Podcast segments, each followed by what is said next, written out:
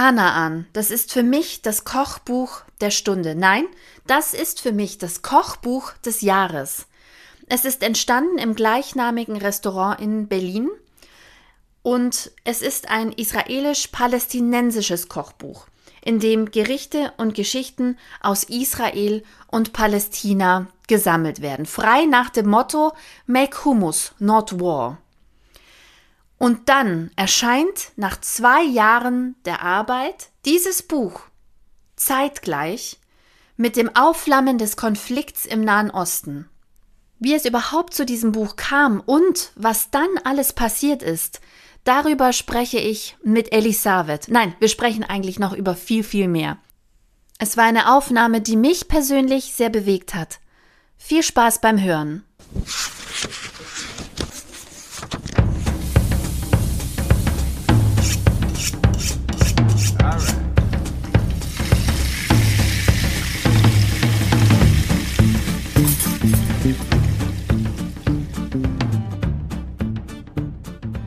Herzlich willkommen im Kochbuch-Podcast. Heute mit Gästin. Ich freue mich riesig. Elli, schön, dass du da bist.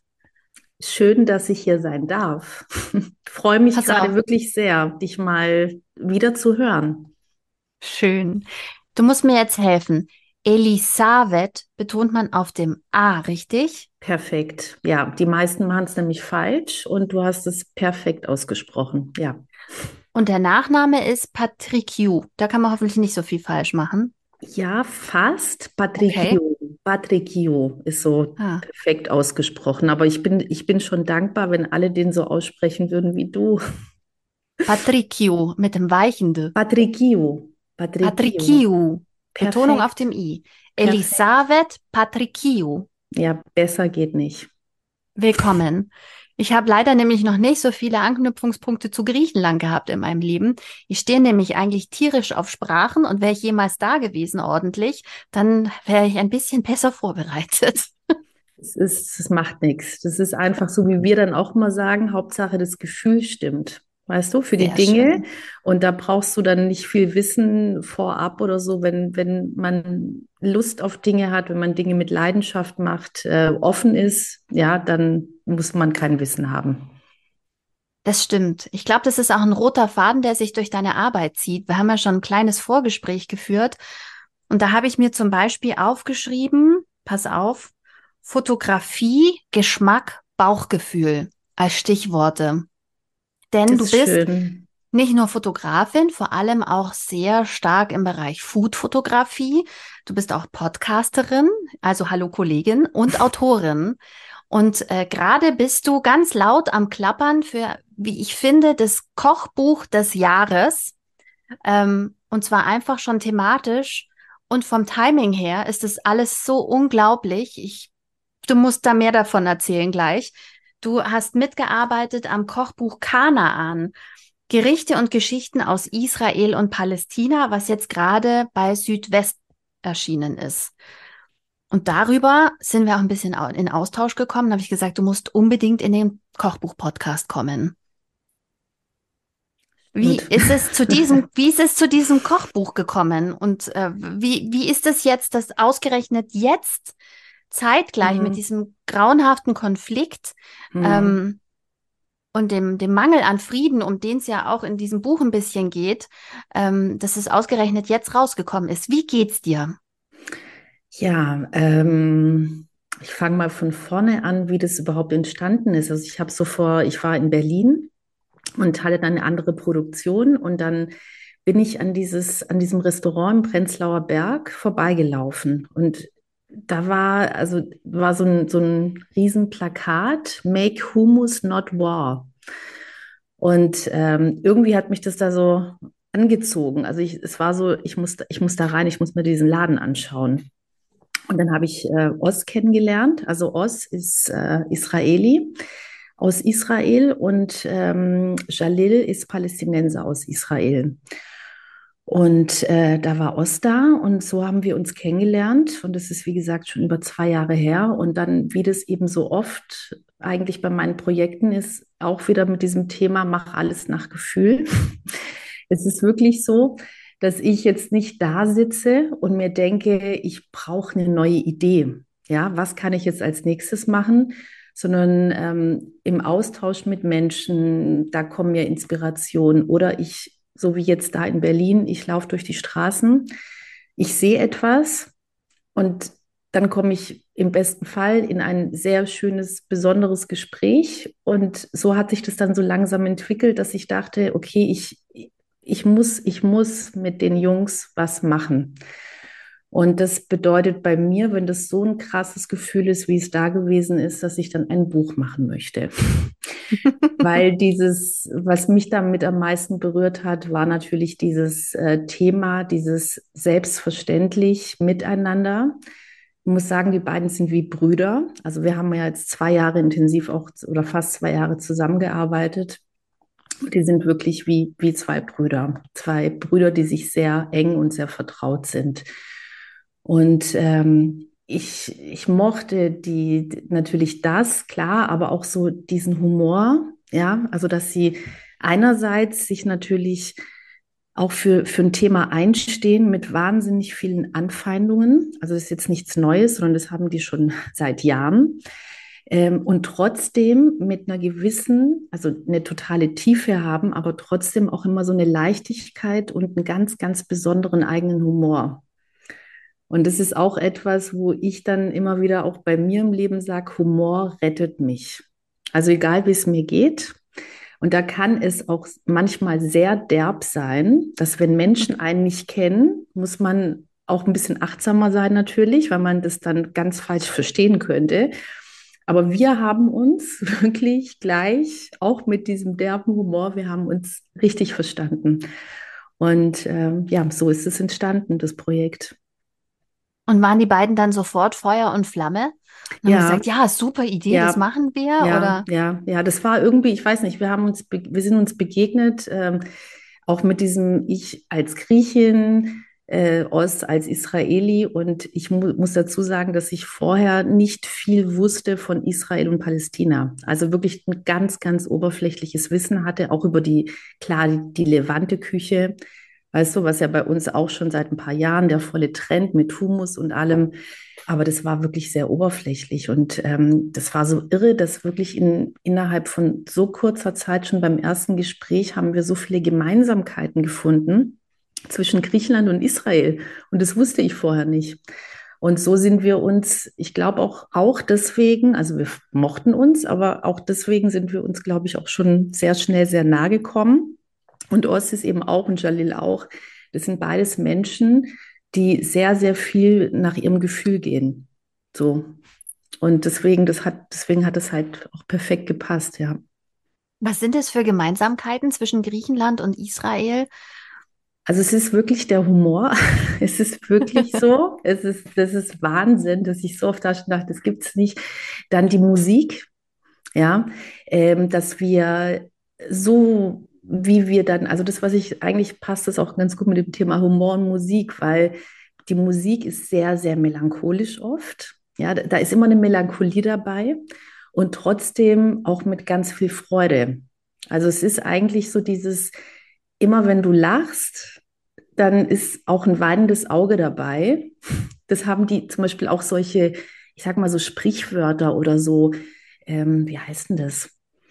Äh, wenn man, also Aberglaube-Geschichten, weißt du, so, mhm. dass, dass wir so ähnliche Sätze sagen, wie zum Beispiel nicht zu viel lachen, weil der nächste schlimme Moment kommt. Mhm. Und es hört sich erstmal, weißt du, wenn du das so übersetzt, dann denkt, sich, denkt man sich so, Gott, wie negativ bist, weißt du, wie kann man denn so negativ sein? Es ist aber überhaupt nicht negativ gemeint, sondern es ist so dieses äh, achtsam sein, ja, also und natürlich lachen wir trotzdem viel, aber es ist immer mit, mit einer gewissen Traurigkeit, auch eine Traurigkeit, weil wir wissen, dass dieser Moment vorbeigehen wird. Mhm. Weißt du, dass wir uns total freuen, dass wir jetzt zum Beispiel, wir sitzen zusammen am Tisch und essen und wir haben einen wahnsinnig tollen Abend, der so ganz besonders, also wirklich besonders tief ist, wo einfach die Chemie passt, so eine ganz besondere Energie da ist gibt ja dann solche Momente, wo du denkst, oh, das ist jetzt das totale Glück, was ich fühle. Und äh, ja, und gleichzeitig weiß ich, dass dieser Moment natürlich nicht unendlich ist, sondern endlich. So. Mhm. Und deswegen ist man dann auch immer ein bisschen traurig. Und wenn wir weinen, dann kommt dann auch traurig sind, kommt eben auch wieder so ein Humor dann rein. Andererseits, weißt du, wo wir dann halt wieder lachen, obwohl wir total traurig sind. Und das mhm. ist zum Beispiel etwas, was für mich, wenn dieses Gefühl ist so wichtig bei mir und wenn ich fühle, dass es jemand fühlt bei mir und ich bei ihm, dann oder bei ihr, dann, ähm, weißt du, da, dann, dann ist da plötzlich so eine totale Nähe da. Mhm. Das ist sehr, sehr gleich. Und auch mit dem Essen, also sei es irgendwie gefülltes Gemüse. Ähm, Griechenland gibt es, ähm, gibt natürlich sehr, sehr viele Gerichte, aber zum Beispiel Yemistar. Yemistar heißt bei uns gefülltes, also alles, was gefüllt ist. Und es ist wie so ein, wie so ein Kulturgut. Also wenn du, ich war zum Beispiel in Thessaloniki mal in der alten Markthalle, die wunderschön ist. Also falls ihr mal in Thessaloniki seid, besucht die alte Markthalle. Die geht vom Aristotelesplatz weg, der direkt ans Meer führt. Also eh wahnsinnig schöne Gegend im, im Zentrum von Thessaloniki. Und da bin ich durch die Markthalle und dann halt, weißt du, diese Typen, diese brutalen Schlachter, Fischhändler, also so richtig Bäm. Und dann habe ich die einfach, ich weiß nicht, ist mir so in den Sinn gekommen mit denen im Gespräch und habe ich die, habe ich, weiß ich nicht wie viele, aber einige gefragt, was ist dein Lieblingsessen? Mhm. So aus der Kindheit. Und ich sage mal, 90 Prozent haben Jemistar gesagt. Jemistar von Mama. Also das oh, gefüllte Gemüse von Mama. Und weißt du, so Typen Bäm, wo ich echt dachte, die kommen mir jetzt mit gegrilltes Lamm oder, weißt du, komplett. Ich war wirklich so, beim ersten dachte ich schon, was? Jemistar, wirklich. Und dann ging das nur so, die, aber nur von der Mama. Und äh, das ist zum Beispiel auch ein ganz, ganz wichtiges ähm, Gericht, was, was in Israel gegessen wird, das gefüllte Gemüse. Und auch äh, Weinblätter, gefüllte Weinblätter, auch, also äh, es sind so, so viele Gerichte, die werden halt nur, äh, so wie zum Beispiel Syrien hat es natürlich auch, es ist ja im ganzen Orient, und unsere Küche ist ja auch, wie mit der Türkei zum Beispiel, ganz, ganz viel auch vom Orient natürlich geprägt, ähm, wird nur anders gewürzt. Mhm. Und dann schmecken die Weinblätter und das gefüllte Gemüse natürlich nochmal ganz anders. Was, also das Prinzip ist das gleiche, sehr oft, aber es wird anders gewürzt. Und das finde ich natürlich dann immer spannend, so mein Mama-Essen von zu Hause und was aber total anders schmeckt. Ja. Also wir haben ganz, ganz viele gemeinsam. Also wir sind wirklich die Musik, das Tanzen. Wenn die Musik angeht, dann haben wir getanzt. So, so, ja, dann haben wir zusammen, ich meine, wo machst du das? Weißt du, du kannst, also während der Produktion, Christina, ja, also jetzt nicht, weißt du, es ist jetzt nicht so, dass wir, wir gehen in den Club und dann tanzen wir, sondern wir haben Fotos gemacht, wir haben wirklich sehr, sehr harte Produktionstage und dann halt zwischendurch dann oft auch Jalil, den DJ gemacht und dann so ein Song aus Israel, aus Palästina. Wir haben alles gemixt und dann haben wir halt auch getanzt einfach. So, zusammen, einfach so. Das heißt, es hat auch Spaß gemacht. Ja, ja, ja. Also das, äh, ja, also wenn ich, ich muss sagen, wenn ich eine Idee habe zu Büchern oder zu äh, Strecken für Magazine, äh, das habe ich so gut wie gar nicht erlebt. Also ich müsste jetzt wirklich, äh, also für Bücher auf jeden Fall nicht, dass ich die Idee hatte und das keinen Spaß gemacht hat. Das fände ich ganz komisch, weißt du, weil das mhm. meine Idee ist. Es wäre ja irre, wenn ich also es ist ja nicht ein Auftrag, den ich bekomme. Und da achte ich aber auch drauf, dass das passt, weil ich glaube, wenn, wenn du Dinge tust, äh, die, wo es von Anfang an sich nicht gut anfühlt, dass man sich selber und dem anderen nicht gerecht wird. Mhm. Und dann habe ich das eben auch schon, dass ich dann Jobs abgesagt habe, so, ähm, weil ich dachte, so, das, äh, das würde uns beiden, es würde uns einfach nicht gerecht werden. Das, das das Endergebnis wäre nicht das, was, was man sich wünschen würde. Also ich glaube schon, dass das ganz, ganz wichtig ist, dass, ähm, dass die Chemie passt und natürlich, dass es auch mal Auseinandersetzungen und Diskussionen, das finde ich total normal. Das ist alles gut, obwohl ich auch lieber harmonisch, also ich bin auch harmoniebedürftig. Ich brauche jetzt nicht andauernd Diskussionen, da habe ich auch keine Lust drauf. Aber das passiert halt mal. Aber wenn ich eigene Ideen habe, äh, gerade für Bücher, weil das dauert lang, das ist ja nicht ein Tag, das fände ich sehr komisch, wenn ich da nicht mit äh, 100% Freude das machen würde. Ja, vor allem, wenn es allein schon die Fotos sind, da gehört ja viel Vertrauen dazu. Also die beiden richten ja dann wahrscheinlich die Teller an oder macht ihr das gemeinsam? Wie funktioniert es dann, wenn er mhm. das, wenn er das Buch produziert? Ähm, und dann muss man ja das Vertrauen haben, dass die Person, die die Fotos macht, die so macht, wie man das praktisch selber sich vorstellen würde, nur eben nicht kann, weil man kein Profi ist.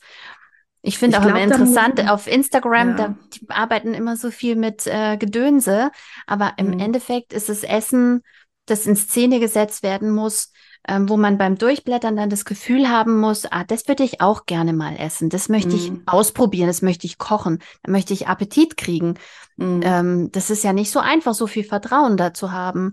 Und wenn mhm. das nicht da ist, kann ich mir gut vorstellen, dass das, ähm, dass das keine fruchtbare Zusammenarbeit nee, sein kann. Dann, und, und genau das ist es, das hast du echt sehr, sehr perfekt auf den Punkt gebracht. Genau das, wenn du nämlich das Vertrauen nicht hast, also ich muss genauso wie wenn, weißt du, wenn ich ein Buch mache, dann habe ich, dann suche ich mir ja den Gestalter zum Beispiel auch mit aus, weil ein Gestalter für mich sogar so sehr wie ich seit über 30 Jahren bin ich ja Fotografin.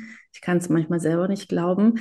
Ähm, so sehr wie ich die, die Fotografie liebe, aber ich stelle den Gestalter für mich persönlich über den Fotografen. Weil du kannst äh, mit mittelmäßigen Fotos und einer richtig, richtig geilen Gestaltung immer noch was echt Cooles machen. Ähm, aber umgekehrt nicht. So, mhm. deswegen, also mit, du kannst Fotos verhunzen mit einer schlechten Gestaltung, das sieht dann aus, das geht nicht. Es geht einfach nicht. Und deswegen ist für mich ein Gestalter sogar noch wichtiger als, als ich als Fotografin. Äh, und ich vertraue ihr. Also ich mache zum Beispiel mit Jeanne, äh, mache ich ganz, ganz viele äh, Bücher und ich vertraue ihr blind. Und wenn ich ihr nicht vertrauen würde, dann äh, würde ich sie auch nicht buchen oder würde auch nicht sagen, weißt du, ich will, dass du das machst. Und deswegen finde ich es ganz, ganz wichtig, wenn jemand sich mich aussucht, dass es genauso ist. Also ich vertraue den Leuten, die für mich arbeiten. Und genauso brauche ich das Vertrauen umgekehrt, weil sonst geht es nicht. Und auch dieses, ähm, du hast gesagt, wenn du hast Bilder im Kopf, wie du willst, dass es nachher ist, ist sehr schwierig. Ja, also ähm, ich glaube, dass es wichtig ist, oder, oder was heißt wichtig, aber dass es schön ist, wenn man das, wenn man das kann. Ähm, und ein Glück können das dann auch viele, die dann auch mich aussuchen. Ähm, ich möchte, dass du das Gefühl, was ich habe für das Essen, für die Momente, dass du das auch einfängst, Ellie. Weißt du, also dass, dass man so, dass man nicht das Bild, was, die, was man im Kopf hat, sondern das Gefühl, was man hat, da, dafür einfängt. Und äh, wenn man so da rangeht, dann ähm, ist das eigentlich immer eine sehr, sehr schöne Zusammenarbeit. Weil die beiden haben ja ein Restaurant, das heißt, die richten die Gerichte ja wahrscheinlich jeden Tag irgendwie auf Teller an. Mhm. Aber wenn es für ein Kochbuch ist, dann muss man es ja auch noch mal ein bisschen anders machen, nee, oder? Nee, nee. Ich glaube, da habe ich äh, einen Vorteil, oder was heißt Fort Vorteil? Nee, das streichen wir, das ist nicht ein Vorteil. Ich äh, freue mich darüber, dass ich vor über, ich glaube, das sind jetzt 20 Jahre, ich bin immer ganz schlecht mit Zeit. Da habe ich mein, mein allererstes Kochbuch, was ich als Fotografin gemacht habe, war mit Ingo Holland. Sagt es dir was? Mm -mm. Ingo Holland, äh, leider lebt er nicht mehr. Das war so der Gewürzguru in Deutschland. Also das war, also Ingo hat angefangen und irgendwann mal kam dann auch Schubeck, der dann so, weißt du, ich mache Gewürze. Und Ingo hatte ein Sterne-Restaurant und äh, hat dann angefangen, wo andere noch überhaupt nicht diese Idee hatten, was bedeutet eigentlich ein richtig, richtig gutes Curry oder Vanilleschoten, ja, dass eine geile Vanilleschote, zum Beispiel wie eine, wie eine gute Tahiti-Vanille, dass die voller Kristalle ist, Ja, ich habe sowas vorher noch nie gesehen. Ja, als er das ausgepackt hat, ich habe noch nie vor so einen Duft gerochen. Das war Wahnsinn, was ich über mit Ingo, was ich, was ich über, also wahnsinnig viel zum Thema Essen habe ich von ihm gelernt. Und da war es eben so, er hat das angerichtet, so wie er die Teller, sein Essen sieht und fühlt. Und meine Aufgabe war es dann, das so zu fotografieren. Also ohne Styling, nichts. Mhm. Und da habe ich gelernt, jemand, der kocht, der hat eine Idee und ein Gefühl zu seinem Essen und zu seinem Teller. Und ich möchte nicht mich, ich, das ist sein, das ist seine Idee, das ist sein Part. Und ich muss das genauso wie es ist, ohne dass bis auf vielleicht ein Detail, dass ich mal ein Petersilienblatt woanders hindrapiere, aber sonst mache ich da wirklich nichts, weil ich, ähm, wie gesagt, dieses Gefühl und die Idee von dem anderen ja festhalten möchte. Das ist nicht, wenn ich das Essen koche, dann ist was anderes, dann mache ich das. Aber jemand der, das, das ist für mich ja auch eine Form von, ich sage mal, Kunst, obwohl ich immer diesen Begriff Kunst sehr schwierig finde, aber dass man weiß, was ich meine. Ich habe da sehr großen, sagen wir so, ich habe einen sehr großen Respekt davor. Wenn jemand was kocht und es ist mir egal, ob das die griechische Oma ist, bei uns aus dem Dorf, weil ich komme ja aus einem kleinen Dorf aus Griechenland, oder ob das ein Drei-Sterne-Koch ist. Mhm. Das interessiert mich nicht, weil es ist für mich genau die gleiche Wertigkeit ähm, dahinter. So. Mhm. Das ist sehr spannend. Ich hätte, das ist wahrscheinlich aber auch unterschiedlich, oder? Da gibt es bestimmt andere Food-FotografInnen, die sagen, mhm. da brauche ich immer einen Stylisten dabei und ähm, fünf Trillionen Tellerchen und dann noch eine Gabel und da noch legen wir eine Mandarine dazu und so. Ähm, das sind die Herangehensweisen wahrscheinlich sehr unterschiedlich, oder?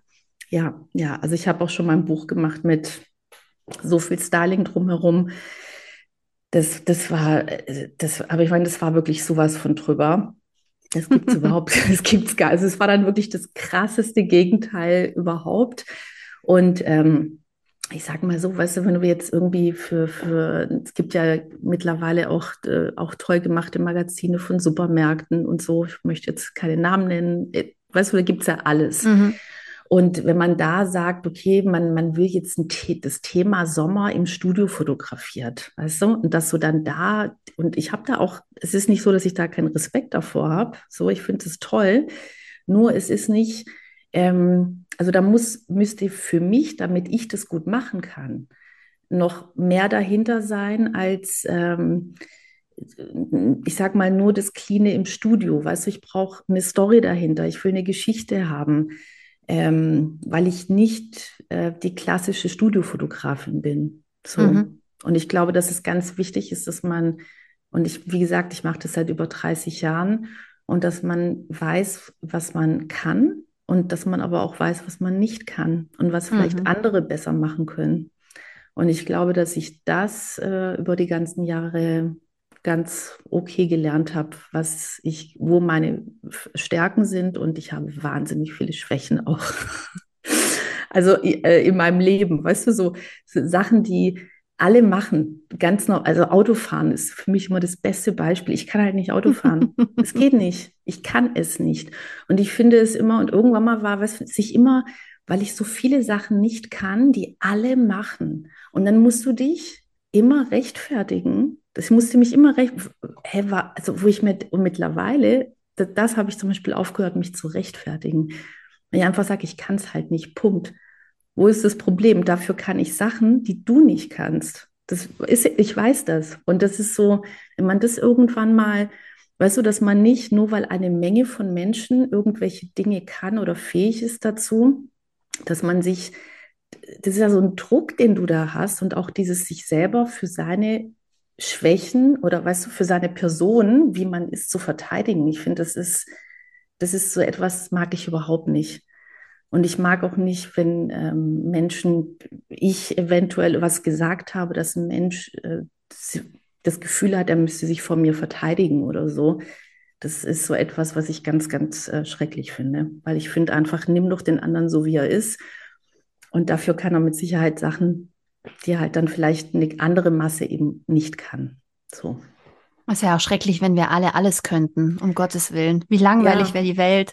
Wir könnten genau. uns überhaupt nicht mehr bereichern durch die Talente von anderen Leuten. Aber manchmal, ich finde, gerade im Internet hat man das Gefühl, alle können alles irgendwie. Ja. Ja. Feine Patisserie, Sauerteige und ähm, Schmorteintopf, alles kein Problem. Die Leute sind Allrounder und können alles. Ähm, insofern, ähm, ich finde es eigentlich, das macht ja Authentizität aus, dass man eben auch mal sagt, ähm, das kann ich nicht. Oder noch viel mehr, die große hohe Kunst, finde ich, ist zu sagen, ah, das ist, äh, das habe ich kaputt gemacht oder das war mein Fehler. Mhm. Das können sehr mhm. wenig Leute, ähm, ja. aber eigentlich ist es da doch eine sehr große Stärke, genau ja. das zu sagen. Aber das heißt, du bist eher so der Typ ähm, Wildlife-Food-Fotografie sozusagen. Du gehst dahin, wo das Essen passiert. Hört sich jetzt auch, genau, das habe ich auch ein geiler Begriff, Wildlife. Ja, ja, ja, tatsächlich. Also das ist, ähm, ja, weil dann die, die Menschen, da wo sie sich, weißt du, die Umgebung, die ihr, ihnen vertraut ist, ihre Küche. Und wie gesagt, egal ob das eine äh, griechische Oma ist mit ihrer Küche oder halt in einer Sterneküche, das, das ist ihr, das ist ihr Bereich, ihr Vertrautes. Und äh, das mag ich ganz gerne, wenn ich, weil ich natürlich diese Energie, die ja und das Ganze, was drumherum ist, um sie, ja natürlich dann, das ist ja auch immer mein Wunsch, das auch festzuhalten. Wenn ich diese Menschen in so einem anonymen Studio fotografiere, ja, wo sie eben nicht mehr in ihrem Zuhause sind, ja, oder in ihrer Umgebung, wo sie, wo sie das Essen zubereiten, ähm, da, also Menschen im Studio, das geht bei mir gar nicht. Essen kommt drauf an, also wirklich kommt wirklich drauf an und Menschen kann, das geht nicht. Das machen andere super, ich kann das nicht. Deswegen muss ich auf jeden Fall äh, dahin, wo die Dinge sind, ja. Mhm. Ja, dann ist es auch, ich meine, wenn dein, wenn dein Metier ist, Gefühle einzufangen man ist ja so, wie man ist, an dem Ort, an dem man sich wohlfühlt. Und mhm. das kann funktionieren, aber es ist natürlich anders. Das mhm. Gefühl ist auch anders. Ja. Es kommt eben ja. darauf an, was die Aufgabe ist. Aber wenn man Gefühle einfangen will, dann ist es doch ähm, besser, wenn man sie sozusagen in, in freier Wildbahn draußen ja. äh, oder da, wo sie eben, wo sie eben glücklich sind oder mhm. wachsen oder mhm. gedeihen, mhm. einfangen ja. kann. Ja ja, und wo sie zu Hause sind, wo sie sich wohlfühlen. Und ähm, also dieses ähm, Gefühle einfangen, ja, was ich ja auch vorher schon gesagt habe. Und ähm, vor allen Dingen bei, also bei mir, egal was ich mache, auch wenn es eben ein Teller mit Essen ist, geht mir immer um die Menschen. Weil dieses Essen hat ja jemand zubereitet. Es hat ein Mensch zubereitet. Und deswegen, für mich ist so dieses dahinter, mindestens genauso spannend wie das Essen, dass ich, und das meine ich dann mit Gefühle einfangen. Also ich, das hört sich, ich weiß nicht, ob das, was ich jetzt gesagt habe, ein paar Mal schon so super ESO-mäßig darüber kommt, weißt du, mit Energie und so.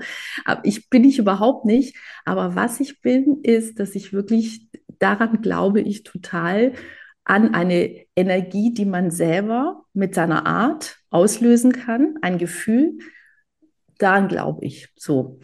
Und ähm, oder fühle ich. Und ich finde es eben, mir geht es immer darum, Menschen. Mir geht es eigentlich immer nur Menschen, Menschen, Menschen. Und es ist mir in Anführungsstrichen dann relativ egal, ob das mit beim Kochen ist, mit dem Thema Essen oder ob ich äh, Reportagen mache, äh, also was komplett anderes, wie zum Beispiel, das jetzt auch schon ein paar, na, weiß nicht, zwei Jahre her, wie gesagt, mit Zeiten habe ich es nicht so. Da habe ich eine Reportage gemacht über jemanden, der nicht mehr lange zu leben hatte. Und ähm, also wo du denkst, aber ja, weil, weißt du, wo man denkt, hey, das ist eine Foodfotografin, sage ich, nee, ich bin keine Foodfotografin, ich bin Menschenfotografin und ich liebe, liebe, liebe gutes Essen. Aber noch mehr Geschichten. Ich möchte Geschichten erzählen. Das ist, also deswegen mache ich das eigentlich alles, weil ich Geschichten erzählen möchte. Wenn man das mit einem Satz ähm, ja, sagen kann. Wenn wir jetzt nochmal auf das aktuelle Kochbuch zurückkommen, ist die Geschichte natürlich eine sehr aktuelle im Moment. Mhm. Mhm. Leider, ja. Also ähm, ich kenne ja auch die Julia, die ähm, mitgeholfen hat beim Lektorat, glaube ich, Mhm. und auch beim, beim Rezepte schreiben und den Mhm. Feinschliff. Ähm, und mit der habe ich mich auch ausgetauscht und habe gesagt, das ist ja, das kann man sich ja gar nicht ausdenken, Mhm. dass sowas passiert, dass Mhm. ähm, da unten äh, praktisch äh, der Konflikt eskaliert und gleichzeitig dieses Buch veröffentlicht wird, wo es eben, wie du schon gesagt hast, es steht ja auch im Buch äh, Make Hummus und Not War. Mhm. Ähm, wie fühlt sich das an? Also auch, auch für die, für die beiden, die das Restaurant machen. Wie fühlt ihr euch? Wie ist es, einerseits jetzt ähm, so viel Aufmerksamkeit für ein Kochbuch zu bekommen und die Welt brennt? Also Mhm. äh, Mhm. wenig drunter ist es ja gerade nicht. Ja, ja, das war, das war wirklich heftig. Also das war in, in, also ich war in Griechenland im Urlaub zu der Zeit. Und es war, ich habe davor gearbeitet die ganze Zeit in Griechenland und dann war es so, dann ist mein Freund nachgekommen. Das war so, okay, eine Woche Urlaub für uns und wir haben das echt gebraucht. Ich war, ich war auch echt fertig. Und dann kam diese Nachricht. Und ich war, und dann war ich täglich, dann haben wir Videocalls gemacht mit äh, Jalil, der war in Israel. Der hat auch eine Familie, eine Frau, ein kleines Kind. Ja, ähm, mit Oz, der in Berlin gewesen ist in dieser Zeit. Und ähm, das war, pff, das war so krass. Es war einfach, ähm, kann ich gar nicht in Worte fassen. Das war, und vor allen Dingen dieses auch gerade gar nicht zu wissen, was passiert als nächstes, ja. Und dann halt auch zu wissen, Jalil ist da mit seiner Familie und kann da auch nicht weg. Und es ist natürlich auch über diese Zeit, äh, die wir da zusammen verbracht haben, die sehr intensiv war, da ist ja wirklich einfach auch eine Freundschaft entstanden. Und das war, da muss ich mich jetzt, sonst kommen mir gleich die Tränen und dann wird es schwierig mit Sprechen. Aber das war, das war sehr heftig, war sehr, das ist so rein, dass, ähm, ja, ich habe, na, nachts habe ich vom Krieg geträumt, ich konnte nicht kaum schlafen. Ähm, das war wirklich sehr, sehr, sehr schwer. Und ähm, naja, und dann war ja die Veröffentlichung von einem Buch, die, die kommt ja nicht über Nacht, sondern das ist ja, das ist ja wirklich ein halbes, dreiviertel Jahr vorher, weißt du, wann dieses Buch erscheint. Also das ist ja, das ist ja alles ein Apparat, der ja schon läuft. Und darüber haben wir uns natürlich auch ausgetauscht. Und dann ähm, kam das Buch raus. Und was halt richtig, richtig schlimm war, ganz am Anfang, das war, das war wirklich wie so ein Dolchstoß im Herzen. Das äh, habe ich mit Ost telefoniert. Und dann meinte Elli, wir haben jetzt auch, also die haben das, ganz viele haben ja mitbekommen, das Buch jetzt. Und dann haben die ja auch Post dazu gemacht und so. Und ähm, es gab Familienangehörige und ganz, ganz enge Freunde, die sich von den beiden abgewendet haben. Ja, und das war, wo ich dachte, okay, das, also so sehr wie ich Bücher liebe, aber natürlich ist es kein Buch der Welt wert, dass sich Menschen, also wo ich mich, ich, ich bin wirklich, ich, nach diesem Gespräch, ich war so fertig, dass ich zu meinem Freund, was habe ich da getan? Weißt du, ich wollte mit dieser Idee vor über zwei Jahren, die sind für mich ein Vorbild, wie wir miteinander sein sollten, weil beide haben, das muss man auch dazu sagen, das ist nichts Neues, sondern die haben eine wahnsinnig krasse Geschichte mit diesem Thema, jeder für sich. Und ich kann es verstehen, wenn du die Geschichten hörst. Ich kann es verstehen, dass man da sagt, okay, im besten Falle, ja, es ist okay und ich bin auch gegen Gewalt und so weiter, aber eine wirkliche Freundschaft ist nicht möglich oder schwierig, weil die beide wirklich eine sehr, sehr heftige Story haben.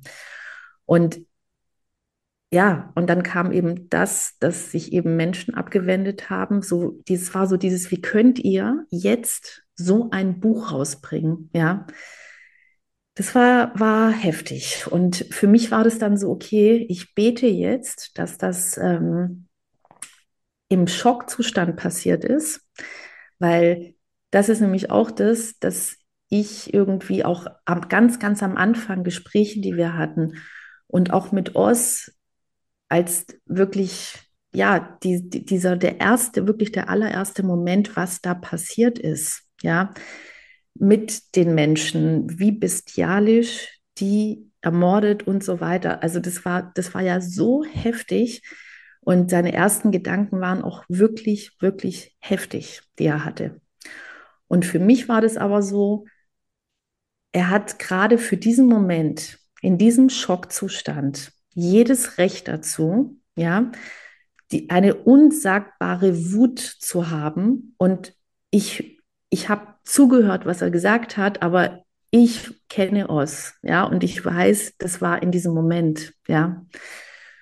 Und ähm, ja, also das muss man, das darf man, glaube ich, bei, bei in solchen Dingen, weißt du, wo ich mir manchmal denke, so, weißt du, wir hocken auf unserem warmen Sofa, ja, und das finde ich ja, ich finde es beschämend, wirklich beschämend, wie viele plötzlich Nahostexperten sind, ja, vom warmen Sofa aus. Ja, aber es wirklich, es ist so, wo ich mir wirklich denke, ich erlaube mir, das ist so ein krass komplexes Thema über Jahrzehnte. Das ist nicht erst seit, seit dem Terroranschlag, ja. Und was man aber tun kann, und keiner erwartet von einer Ellie zum Beispiel, dass ich mich zu einem Nahostkonflikt äußere. Das erwartet kein Mensch. Aber was ich erwarte ist, es geht um Menschen, ja, und ich erwarte eine Empathie. So. Und nicht, ich muss eine Haltung jetzt beziehen oder mich, weißt du, wo man sich eh, wer kennt sich denn mit diesem Thema wirklich aus? Aber Empathie zu haben für die Menschen, die leiden, egal woher sie sind, das kann man erwarten. Und das würde ich mir viel, viel mehr wünschen, anstatt irgendwelche Sachen, auch mit diesen ganzen sozialen Medien, die sehr viel Schönes haben. Aber da ist manchmal so, dass ich denke, ich schäme mich ehrlich gesagt für euch mit. So, ihr habt überhaupt hm. keine Ahnung und ihr haut einfach dieses Mal eben raushauen. Ja, ja.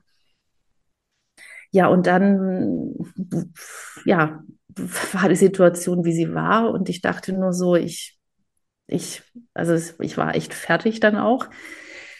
Und dann haben wir wahnsinniges Glück gehabt, dass ähm, sehr, sehr viel Presse so schöne Berichte, also egal ob das der Stern gewesen ist, ähm, bis hin zu New York Times, also das ist wirklich international gesehen worden, was die Jungs da machen, und zwar schon seit Jahren.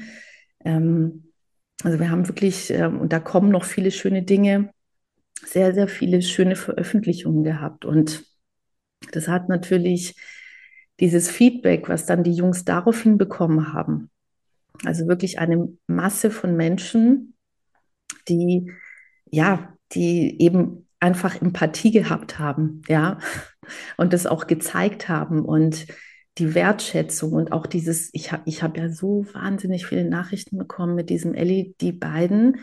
Ich, ich habe gerade das Gefühl, mir fällt es so schwer, Hoffnung zu haben. Einfach an sich, ja, bei dem, was ich so mitbekomme, was hier los ist.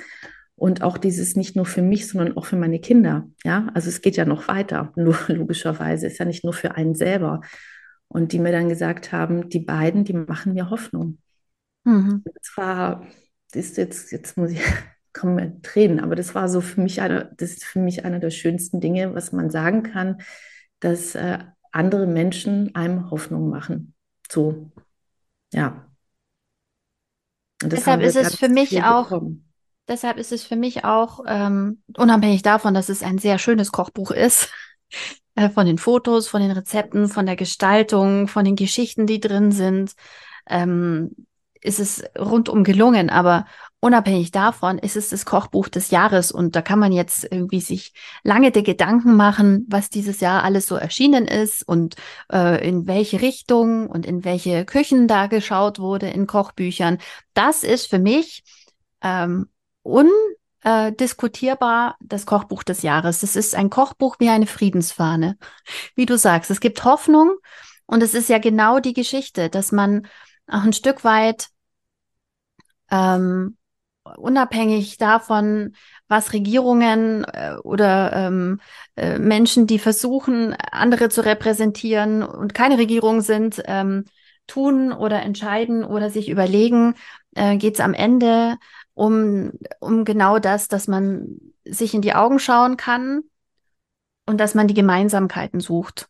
Mhm. Und das finde ich das Schöne an diesem Buch, dass es mehr um die Gemeinsamkeiten als um die trennenden Dinge geht. Ähm, und was für ein Glück, dass ihr das Buch vorher gemacht habt. Mhm. Warte mal. Ach so, Schnuffi, das schneiden wir raus. Nee, das Hallo? lassen wir drin. Aber wie schön. Aber ich meine, guck mal, gerade über was wir gerade sprechen, Christina, über Hoffnung und auch ja. für die Generation nach uns. Das ist ja genau das, nicht nur für uns. Und dann ja. meldet sich deine Kleine. Ja, oder? Also ich meine, das, das, das, ist so schön. Hallo, hallo. Na, Snuffy? Hi. Du hast das, du hast das mitgehört, was wir hier sprechen und gefühlt, ja. Aber ich glaube, dass ihr wahrscheinlich Glück hattet, dass ihr das Buch vorher gemacht habt, weil das Gefühl vielleicht ein anderes war, auch wenn du erzählst, dass es vorher natürlich, dass beide trotzdem unabhängig davon schon ihre Geschichten mhm. haben mit dem Konflikt. Und ja. wahrscheinlich gibt es niemanden, der der äh, da unten wohnt, der nicht eben viele, viele Geschichten hat, ähm, im Freundeskreis, persönlich, in der Verwandtschaft, ähm, weil die ganze Region von diesem Konflikt geprägt ist. Aber ähm, das Gefühl, das ihr eingefangen habt von einem Konflikt, der zumindest nicht so akut in dem Moment aufbricht, ähm, das ist ja eine, eine Momentaufnahme auch dadurch. Mhm. Das Kanaan ja. musste zwischendrin auch schließen, richtig? Ja, ja. Ja, die haben äh, relativ am Anfang haben sie dann auch zumachen müssen, weil da so krass viele, das meinte ich, also am Anfang war das so heftig mit, mit so vielen schlimmen Anfeindungen.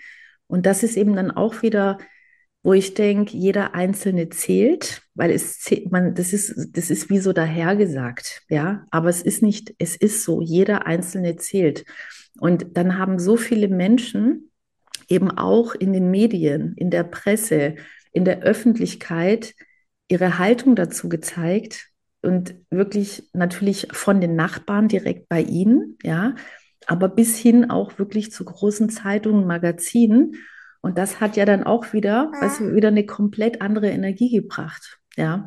Und deswegen glaube ich tatsächlich, dass eben auch dieses jeder Einzelne kann was tun, so, ja, um auch ein, ein Bild zu ändern, um ähm, auch, auch, auch gegen Hass, ja, mhm. kann jeder Einzelne was tun. Und das haben wir da eben auch gemerkt, dass wenn jetzt da wahnsinnig viel Kritisches geschrieben worden wäre oder das komplett ja. verdreht, weißt du, man, man kann, manchmal gibt es ja Sachen, die kann man sich gar nicht vorstellen, dann wäre das, glaube ich, auch nochmal, dann wäre eine ganz andere Energie gewesen so. Und das hat ihnen natürlich auch wieder dann Mut gemacht, diesen Laden sehr schnell wieder zu eröffnen. Auch so dieses jetzt erst recht. Und wir haben, wir sehen, wir lesen, wir haben so viele Menschen hinter uns, ja, und da zählt eben jeder Einzelne.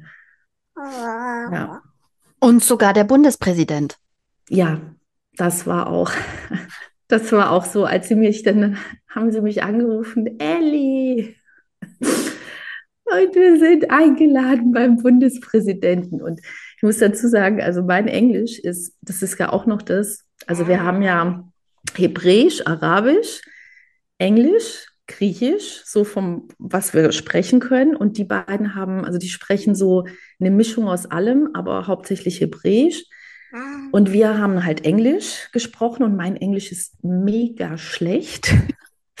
Aus, richtig schlecht. Also richtig, das ist, weil dann, dann, dann, man steht so daneben und denkt, aber okay, aber krass, dass, dass die sich das traut. So, wirklich. So. Ich kenne da auch nichts, gell? Also das ist so etwas, wo ich sage, ja, es ist nicht gut, aber ähm, Hauptsache, man versteht mich am Ende. So. Und wenn du da das relativ in Anführungsstrichen selbstbewusst machst, kommt das gar nicht mal so schlecht, obwohl es wirklich schlecht ist. Auf jeden Fall, das als Vorgeschichte, dass mein Englisch nicht so gut ist. Und ich habe echt gedacht, was reden die da? Da muss ich was falsch verstanden weißt du, haben. Ich habe wieder Das ist sicher ein Missverständnis. Wirklich, absolut. Das war jetzt irgendwie so, was, was reden wir? Und dann so Steinmeier und ich so, okay, also jetzt, das, das kann jetzt kein Missverständnis mehr sein im Schloss Bellevue. Okay, ja, wo ich dachte, was? Ja, das, das war, das war richtig krass. Und dann, ähm, da hatte ich, da habe ich auch echt geweint. Ich habe ge wirklich geweint, als ich diese Live-Schalte, man konnte dann live zusehen, Die sind am großen runden Tisch eingeladen gewesen. Äh, mit, ähm, ich will jetzt keinen falschen Namen sagen, aber ich bin mir sehr sicher, dass sie Margot heißt. Die Frau, die äh, das KZ überlebt hat, den Holocaust. Äh, Fried, glaub, Friedmann. Ja, genau. Oder? Mhm. Ja, ja ich glaube, ja. Ja, ja. Und sie nee, war Friedländer. Friedländer, Friedländer heißt sie, glaube ich, okay. oder? Ach, mhm. gefährliches Halbwissen. Ich genau. schreibe es in die Show Notes. Deswegen, also es waren wirklich wahnsinnig tolle, herausragende Persönlichkeiten da und dann Steinmeier in der Mitte und Oss und Jalil, weißt du, und das so zu sehen mit dieser Geschichte, was die beiden haben, äh, dass sie jetzt im Schloss Bellevue bei Steinmeier eingeladen für das, für ihre Dienste, für das, was sie tun und das eben nicht erst seit ein paar Wochen. Das war so, da war ich echt, also da, da war ich wirklich, ich bin ja jetzt nicht so jemand, die jetzt auf so, wo du sagst, naja, Äußerlichkeiten, weißt du, so oberflächlich, ist doch egal. Mhm. Aber das, das, das fand ich nicht egal, weil es einfach so eine unglaubliche Wertschätzung gewesen ist. Und natürlich auch in so einem Land wie Deutschland mit dieser Geschichte, weißt du? Und äh, das, das, da spielen dann ganz, ganz viele andere Dinge noch eine Rolle. Und deswegen, das, das war schon, ja. Ja, ja und auch das, auch das ein Moment des Rückhalts, also wo man mhm. sagt, okay, ähm, ja. hier sieht jemand auch eben nicht nur Journali nur in Anführungszeichen mhm. JournalistInnen, mhm. sondern es sieht auch jemand auf der politischen Seite, ja. was wir da machen und ähm, gibt, gibt uns ein Stück weit Wertschätzung für das, für unsere Arbeit, für das, was wir tun, für das Gemeinsame und ähm, ja. Ja, auch die Worte von Steinmeier ja. waren nämlich auch wirklich sehr berührend dazu, nicht einfach nur dahergesagt. Und er hat auch wirklich gleich am Anfang, weil Jalil ist ja nur, in Anführungsstrichen, nur deswegen auch aus Israel gekommen. Ja, und äh, der, das fand ich auch eben so schön, diese Wertschätzung, dass er das gleich von Anfang an betont hat, dass Jalil extra aus Israel für uns angereist ist. So, also mhm. es war sehr wertschätzend mit, mit sehr ehrlichen Worten und wie gesagt, nicht einfach irgendwie irgendwelche Floskeln, ähm, die man so daher sagt. Ja. Super ja. spannend. Einmal tief durchatmen. Es ist wirklich ein, ein krasses Projekt. Und ähm, ich denke, ich bin mir sicher, dass auch viele JournalistInnen froh sind, dass es genau jetzt dieses Buch gibt, weil es eben die Hoffnung macht und weil man da einmal über diesen Konflikt sprechen kann, ohne dass man eine Seite einnehmen muss, sondern mhm. weil man die Gemeinsamkeit eben unterstreichen kann. Ja. Und es geht immer eben, es geht um Menschen. Und ich glaube, oder was heißt ich glaube, ich weiß, dass es einfach auch ein Thema ist, was mich, also auch mein ganzes Leben lang, also dieses Thema natürlich mit dem Thema Migration, ich als Griechin und ja, man denkt, naja, EU und so. Ich damals musste ich ein, ich habe eine Aufenthaltserlaubnis gehabt. Also ich bin in Deutschland geboren und aufgewachsen und hatte eine Aufenthaltserlaubnis, die ich regelmäßig äh, stempeln, ab, abstempeln lassen musste. Ich äh, habe mit 40 meine deutsche Staatsbürgerschaft äh, gemacht. Ähm, was ich davor war es mir egal, weil es mich, mir ist es egal, was für ein Pass ich habe. So, äh, das habe ich damals wegen der AfD gemacht. Hm. Ganz klar, ja, äh, ganz klar wegen den Wahlen. Äh, nur deswegen habe ich meine deutsche Staatsbürgerschaft gemacht. Und was ich da für Fragen dann auch hatte und so, was da teilweise, wo ich echt dachte, das ist krass. Und noch viel weiter im Voraus, äh, meine Oma war in der Türkei, also es waren Griechen, die in der Türkei gelebt haben. Und dann gab es da so durch Atatürk diesen großen Bevölkerungs, man hat es genannt, ich glaube, man hat es Bevölkerungstausch genannt. Ja. Das klingt nicht gut. Nee, nee, nee, nee, das, nee, das ist aber auch wirklich sehr nett ausgedrückt, mit dem die Menschen haben, also Türken und Griechen, haben alle ganz normal friedlich miteinander gelebt. Ja, so ganz selbstverständlich. Und dann genau das Thema, wie es dann immer ist. Es geht um Macht, es geht um ganz andere Dinge, Menschen sind da völlig gleichgültig und einzelne Schicksale oder massenhaft äh, schlimme Schicksale. Und die mussten dann über Nacht gehen. Die mussten einfach ihre, ihre, ihre, ihre Heimat verlassen. Und meine Oma hat im Dorf mit den Alten immer Türkisch gesprochen, fließend. Ja, und deswegen, das war für mich, weißt du, und dann habe ich so oft in Deutschland gehört, naja, ihr Griechen und ihr Türken und so. Und das war für mich immer so, hey, krass, was ihr für ein Bild habt, weil meine Oma spricht fließend Türkisch, ja. Äh, das ist mir auch so vertraut.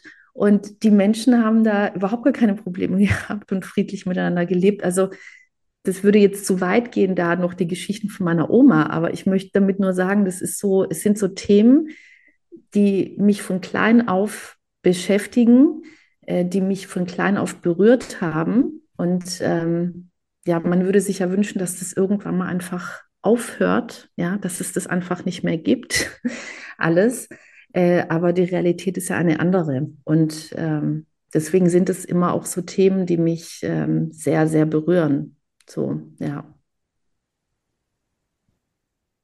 Ähm, deine griechische Herkunft kann man auch ein bisschen ähm, so wiedererkennen, wenn man die Kochbücher anschaut, die du sonst so gemacht hast in der mhm. Vergangenheit. Ja, es hat ganz leicht was mit Griechenland zu tun. Nur so ein bisschen. Ein ganz kleines bisschen. Ja. Ja. Da gibt es zum Beispiel echt Griechisch, Griechenland vegetarisch, Athen das Kochbuch, griechische ähm, Messe, das spricht man auch weich mhm. aus, ne? Mhm. Ähm, genau. Mhm. Und ähm, dann hast du auch ein Buch mit Linda Zervakis gemacht, wo es auch mhm. um griechische Küche geht. Ein ich bisschen, bestimmt, ein bisschen. Mhm. Und ich ja. habe auch, ich habe bestimmt noch was vergessen. Ähm, manchmal auch, ähm, aber ich glaube, das war's. An griechischen Kochbüchern Oh Gott, ja, ja, doch, doch. Also das müssten alle gewesen sein. Es gibt noch alle, bis auf das Mese-Kochbuch, das ist ausverkauft. Und das allererste, das finde ich auch ganz schön, das allererste war ja das echt griechisch mit meiner Mutter, mit meiner Oma. Und das war so ein, eineinhalb Jahre, bevor meine Oma gestorben ist. Und äh, hm. Sophia hieß meine Oma. Und die war für mich, also wir waren uns sehr, sehr nah. Und das ist eben auch etwas, was Bücher machen. Also dieses, das ist so etwas für auch wieder so für eine, weißt du, das ist nicht etwas, ist, na, ich liebe auch gute Magazine, das, das ist nicht das, aber so ein Buch ist doch nochmal was anderes. Und ich war oder bin einfach wahnsinnig dankbar, dass wir dieses Buch noch zusammen gemacht haben. Und es war das allererste eigene Buch. Und so hat es ja auch dann äh, angefangen, so dass ich überhaupt Davor habe ich ja in Anführungsstrichen nur Fotos gemacht für Kochbücher und das war mein erstes eigenes mit unseren persönlichen Geschichten. Und so hat es, und es ist, ich glaube, jetzt 13 Jahre alt und das Buch ähm, ist schon mehrfach, in mehrfacher Ausfertigung, Auflage ähm, gibt es immer noch. Das ist total schön, weil es eben nicht selbstverständlich ist, dass du ein Buch machst und es über 13 Jahre auf dem Markt ist. Das ist ähm, ja, nicht so oft. Das ist, das ist schön, dass es mein erstes ist mit Mama und Oma. Und mein letztes Aber Griechisches war Griechenland vegetarisch. Das neueste ist Griechenland vegetarisch, weil ich immer vegetarisch und vegan ganz, ganz viel in meinen Büchern drin hatte, weil das unsere Art ist zu essen. Und äh, aber ganz viele kommen da nicht drauf. Wenn sie nur, nur Griechenland lesen, dann denken sie nicht Souflaki, Bifteki. genau, haben wir auch, genau. Aber die denken nicht, oh, da sind bestimmt ganz viele vegetarische und vegane Rezepte drin. so. Und deswegen, das hat, siehst du nicht. Und deswegen habe ich auch immer wieder war das, ach echt, da sind, da sind vegetarische Rezepte drin. Und ich dachte, das kann doch nicht sein. Und das ist ja eben das, wir haben ja ein arme Leute Essen, ein gesundes Essen ähm, wirklich ganz anders als in den zumindest meisten Restaurants hier. Äh, es gibt keine Jurusplatte, ja, also irgendwo wirst du die finden, aber weißt du, und weiße Plastiksäulen, die da sind und so. Und ähm, ja, und deswegen war es mir wichtig, eins zu machen, ähm, was vegetarisch und vegan ist, wo es so ganz klar ist, ja, das ist das, was wir hauptsächlich essen. Ja. Ich finde auch, die griechische Küche ist eigentlich noch ein bisschen stiefmütterlich behandelt, so auf dem Kochbuchmarkt. Sehr, sehr, sehr. Italienische Nonnas sind da überall, ja. Und ja. italienische Kochbücher gibt's bis zum Umfallen. Ja. Und auch, ich finde, die griechische Küche ist auch nicht so ähm, präsent, wie du sagst, der Gyros, den gibt's. Mhm. Aber was griechische Küche kann, habe ich ehrlich gesagt erst kennengelernt, als ich nach Stuttgart gezogen bin, weil hier es eine riesige, starke griechische Community gibt Mhm. durch die ganzen Autobauer. Mhm. Und ähm, da habe ich zum ersten Mal Griechisch gegessen zum Niederknien. Also das ist auch kein Vergleich zu dem, was ich vorher dachte, was Griechisch ist. Würdest du Ja. dir wünschen, dass es da mehr Aufmerksamkeit gibt für die griechische Küche oder denkst du, Ja. ach, gut für mich, da mache ich noch ein paar griechische Kochbücher? Doch, deswegen mache ich das. Ich, genau deswegen mache ich das. Und weißt du, ich wünsche mir so sehr, dass, also es ist, glaube ich, einfach, ich möchte ja jetzt, also du kannst auch nicht nur den Menschen dann einen Vorwurf machen, weil komisch, dass ihr so ein Bild habt, ja, ähm, weil wir vermitteln das, ja. Also das muss man mal ganz klar sagen. Wenn ich so 80 Prozent der griechischen Restaurants die Gyros-Platten servieren mit, mit Taxa-Soße, da, da kriege ich ja, weißt du, wirklich, wenn ich Rückenhaare hätte, würden sie sich mir aufstellen, alles an. Also wirklich, das ist so, wo ich denke, es kann nicht wahr sein. Und dann hast du diese Plastikblumen und Plastiksäulen. Das sind Läden, die würden in Griechenland nicht überleben. Ja, wenn du da wirklich nicht. Und das ist so, wir, wir haben eigentlich haben wir Stil. Eigentlich haben wir einen ganz guten Geschmack. Eigentlich haben wir wahnsinnig tolles, auch sehr gesundes, super Essen. Wir zeigen es aber nicht. Als ob wir, nee, nee, das behalten wir für uns. Weißt du? Ihr seid so ein Geheimtipp. Das ist so, So, wie mit dem so. Gemüse, das Genau. aus Italien nie rauskommt, weil die genau. sagen, nee, nee, das Genau, verkaufen wir genau, nicht, das essen wir genau. selber. Und ein Ja. bisschen auch wie Stuttgart. Stuttgart tut immer so, als wäre es ganz schlimm. Eigentlich ist Stuttgart ganz okay, aber das sagen wir keinem, weil sonst kommen die alle hierher. Das wollen wir auf keinen Fall. Genau, genau. Lassen wir lieber das Image, wie es ist. Wir wissen, es ist geil, aber die anderen genauso. Ja, warum denn Ja, teilen? großartig. Wir haben, ja, genau, wir haben ja unser Paradies, da haben wir ein bisschen Ruhe. Genau so, wo du wirklich denkst, es kann doch nicht wahr sein, ja. Und deswegen ähm, ist es mir auch, auch für griechische Produkte. Weißt du, wir haben, wir haben zum Beispiel da, wo wir herkommen, das, äh, da gibt es ein Dorf, das heißt Krokus. Krokus ist äh, Safran. Mhm. Die Krokusblüten. Das heißt, das, also wir bauen da Safran an. Richtig geilen Safran. Also es gibt so viele tolle griechische Produkte, nur wenn keiner was davon weiß, ist es schwierig.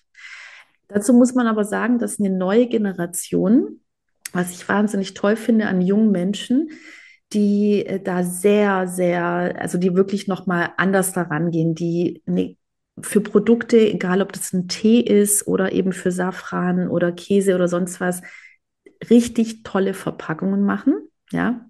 Olivenöl, weißt du, so richtig tolle Olivenölflaschen, die du dir, es sind ja auch Dekos in der Küche, du, es ist ja auch, man möchte ja auch, dass die Dinge schön aussehen.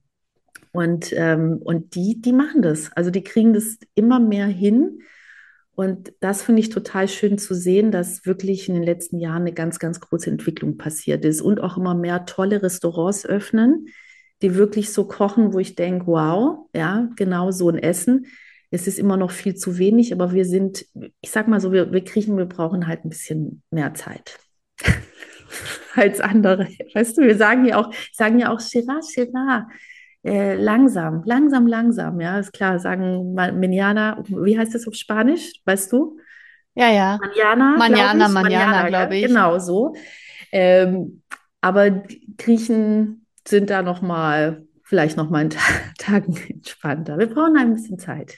Und dann, aber wenn wir dann da sind, dann richtig, so. Ja. Großartig. Das heißt, der Geheimtipp für die nächsten kulinarischen Jahre ist eigentlich Griechenland entdecken. Steht übrigens auch auf meiner Reiseliste, Griechenland. Soll schön Ja. sein. Alle, Ja. die hinfahren, zeigen immer so schöne Bilder. Ja, ist wirklich, also wenn man das erste Mal da ist, da, da würde ich entweder oder empfehlen, so von meinem, wo ich denke, ja, wenn man wirklich das erste Mal Griechenland ist, Kreta wahnsinnig toll, weil es die größte Insel ist. Also mein Griechenland vegetarisch ist übrigens auf Kreta entstanden, wo ich auch mal Ah. gelebt habe. Oh, wie schön. Ja. Mhm. Und ähm, da, die haben wahnsinnig, also die haben die meisten Wildkräuter, die es gibt. Ähm, einer meiner Lieblingsessen zum Beispiel ist Wildkräutersalat. Tatsächlich lauwarmer äh, Wildkräutersalat mit ein bisschen Olivenöl, Salz und frisch gepressten Zitronensaft. Mm. Das ist das, und das heißt Horta. Horta heißt bei uns, äh, ja, Grünzeug quasi, also Kräuter. Und äh, da werden hauptsächlich eben wilde Kräuter verarbeitet, die so krass voller Vitamine sind. Also meine Mutter zum Beispiel, die, die kocht, also es wird ja blanchiert, gekocht und die trinkt dann diesen Saft noch, diesen Sud. Hm. Tee, weil da natürlich auch ganz viele Inhaltsstoffe noch drin sind und da das ist blutreinigend gegen Cholesterin, also für und gegen alles. weißt Power gleichzeitig Power Food pur. Und ich sag dir, so ein Chorta-Salat und auf Kreta gibt es auch Wahnsinn, obwohl die Chorta von meiner Mutter auch richtig toll sind, aber die gibt es ja nirgends außer so. Bei Mama. Bei Mama, genau. Äh, Kreta ist da wirklich toll, richtig toll, was, was das Essen angeht. Ähm, und es ist die größte Insel, das heißt, du kannst wirklich von Meer bis bergige Regionen ähm, ja, ganz viel ähm, verschiedenstes, ähm, wonach dir ist, auch gleichzeitig haben. So, also dass du am Meer bist und äh, also du kannst im warmen Meer baden und dann siehst du aus der Entfernung schneebedeckte Berge. So. Und das ist schon, schon irre. Also wer sich dafür interessiert, darf, darf ich eine kleine Eigenwerbung machen? Unbedingt. Okay, also wir haben, mach, ich mache den Podcast mit Janni von Die Griechen. Und der Podcast heißt, Podcast heißt da Lemme. Und da haben wir nämlich zum Beispiel Kreta, wir haben Thessaloniki, wir haben Athen. Also für alle, die sich für Griechenland interessieren und auch zum Thema Reisen, da reden wir nämlich genau über, über, also wirklich, da gibt es Reisetipps und komischerweise geht es auch immer irgendwie ums Essen. Hm. Aber da zum Beispiel, wenn du sagst, ach Kreta, das höre ich mir mal an, was erzählt die denn da? Oder Athen, weil Athen wäre nämlich mein nächster Tipp gewesen, nach Athen äh, für ein paar Tage, weil Athen krass ist. Also Athen ist wirklich Bäm so. Und dann von Athen aus auf eine kleine Insel. Und es gibt wahnsinnig viele so schöne Inseln, die sind zwei, drei Stunden von Athen weg. Und dann hast du halt einmal dieses, ich, man sagt doch immer, äh, Berlin, äh, nicht Berlin, genau umgekehrt, Athens is the new Berlin. Ah. Also, weil es nämlich noch wie Berlin vor 20 Jahren ist. Und das ah, ist cool. spannend. Ja, und das ist richtig cool. Also die Stadt ist wahnsinnig modern. Äh, also die, da, wie gesagt, da könnt, haben wir ja einen ganzen Podcast davon. Hört euch das an, aber das kann ich von Herzen empfehlen. Also ja. Großartig. Wird natürlich in den Show Notes verlinkt. Das Damit haben wir, ja, haben wir einen danke. schönen Bogen geschlossen. Einen sehr schönen Bogen von der, von der Vorstellung hier. Ich hoffe, man hört nicht so sehr im Hintergrund das Rascheln. Das Kind hat eine Tüte entdeckt. Dafür ist es aber nichts. ganz brav. Sehr ja, gut. Sehr. Sie hat wirklich jetzt wirklich lange durchgehalten. Sehr Respekt. braves Kind. Wirklich. Sehr braves Kind. Ja. Ähm, eine letzte Frage habe ich noch. Ist Linda Zerwakis nett? Nein.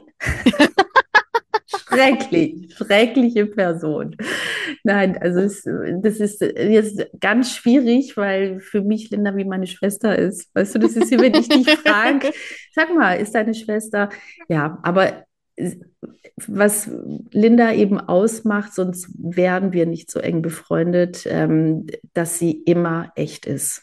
Also das ist ja auch wieder, das ist so wie beim Essen. Weißt du, es ist mir egal, ob ich zur Oma gehe in der Küche oder bei Drei-Sterne-Koch bei Sven Elberfeld, bei dem ich jetzt vor ein paar Wochen gewesen bin. Es interessiert mich einfach nicht.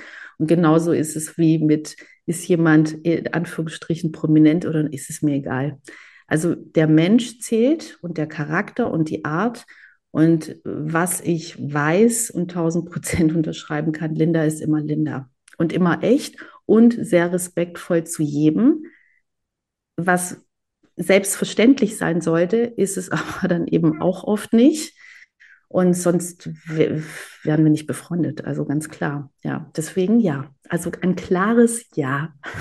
Großartig, weil ich finde, die ist so, sie hat so wahnsinnig an Sympathie gewonnen, seitdem sie nicht mehr nur in Anführungszeichen Nachrichten macht ähm, und gehört jetzt zu meinen Top 10, äh, Top 10 Fernsehpersönlichkeiten, die ich gerne als Freundin hätte.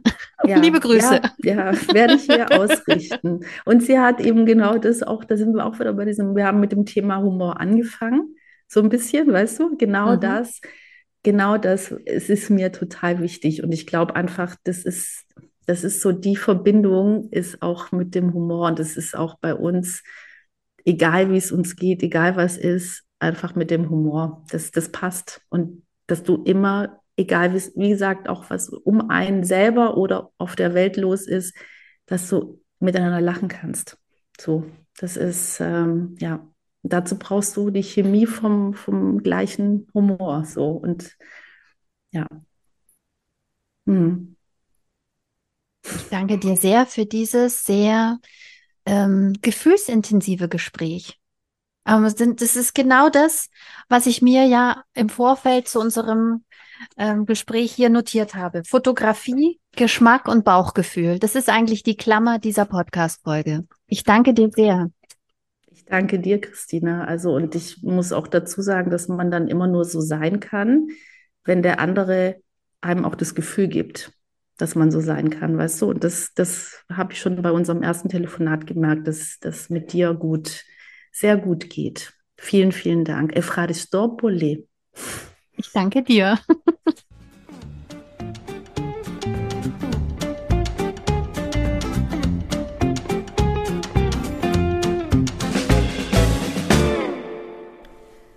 Der Kochbuch-Podcast ist eine Produktion von Studio CBH. Konzeption, Redaktion, Moderation und Produktion Christina Häusler.